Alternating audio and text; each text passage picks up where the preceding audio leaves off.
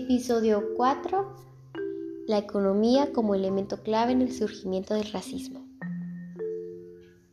Las consecuencias que la conquista e invasión de América dejó se siguen reflejando en la actualidad, a pesar que se diga lo contrario. Los maltratos, explotaciones y discriminaciones no son algo que se pueden borrar tan fácilmente de la historia, ya que la colonización fue un hecho violento que ha marcado las vidas de la sociedad guatemalteca.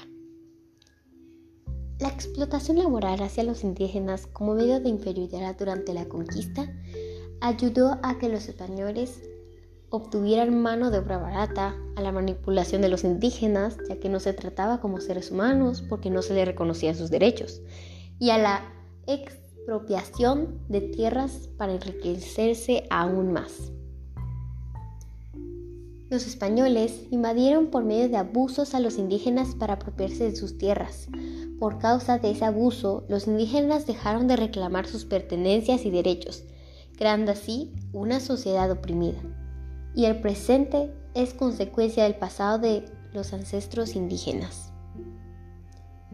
La colonización ayudó a los españoles a obtener más riquezas y poder, opacando las raíces de nuestras culturas, dejando olvidados nuestros ideales y apartándonos de nuestros orígenes logrando así poner en fin a nuestras identidades indígenas.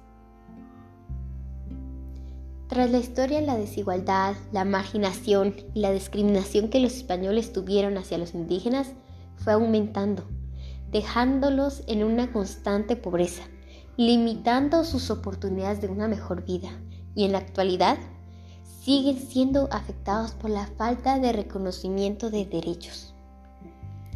Las jerarquías que los españoles establecieron en América causó que el pueblo se dividiera en clases sociales según su poder y su economía, dejando como secuencia que las oportunidades no fueran justas e iguales para todos, olvidando tomar en cuenta las capacidades que cada indígena pudo haber tenido para tener una vida digna.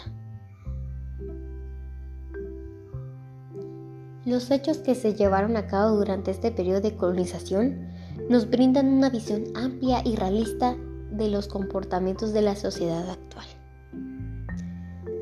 Muchas gracias por su atención. Este ha sido mi último podcast, pero no olviden que no existe una visión buena o mala, es la conducta humana la que lo hace convertirse así.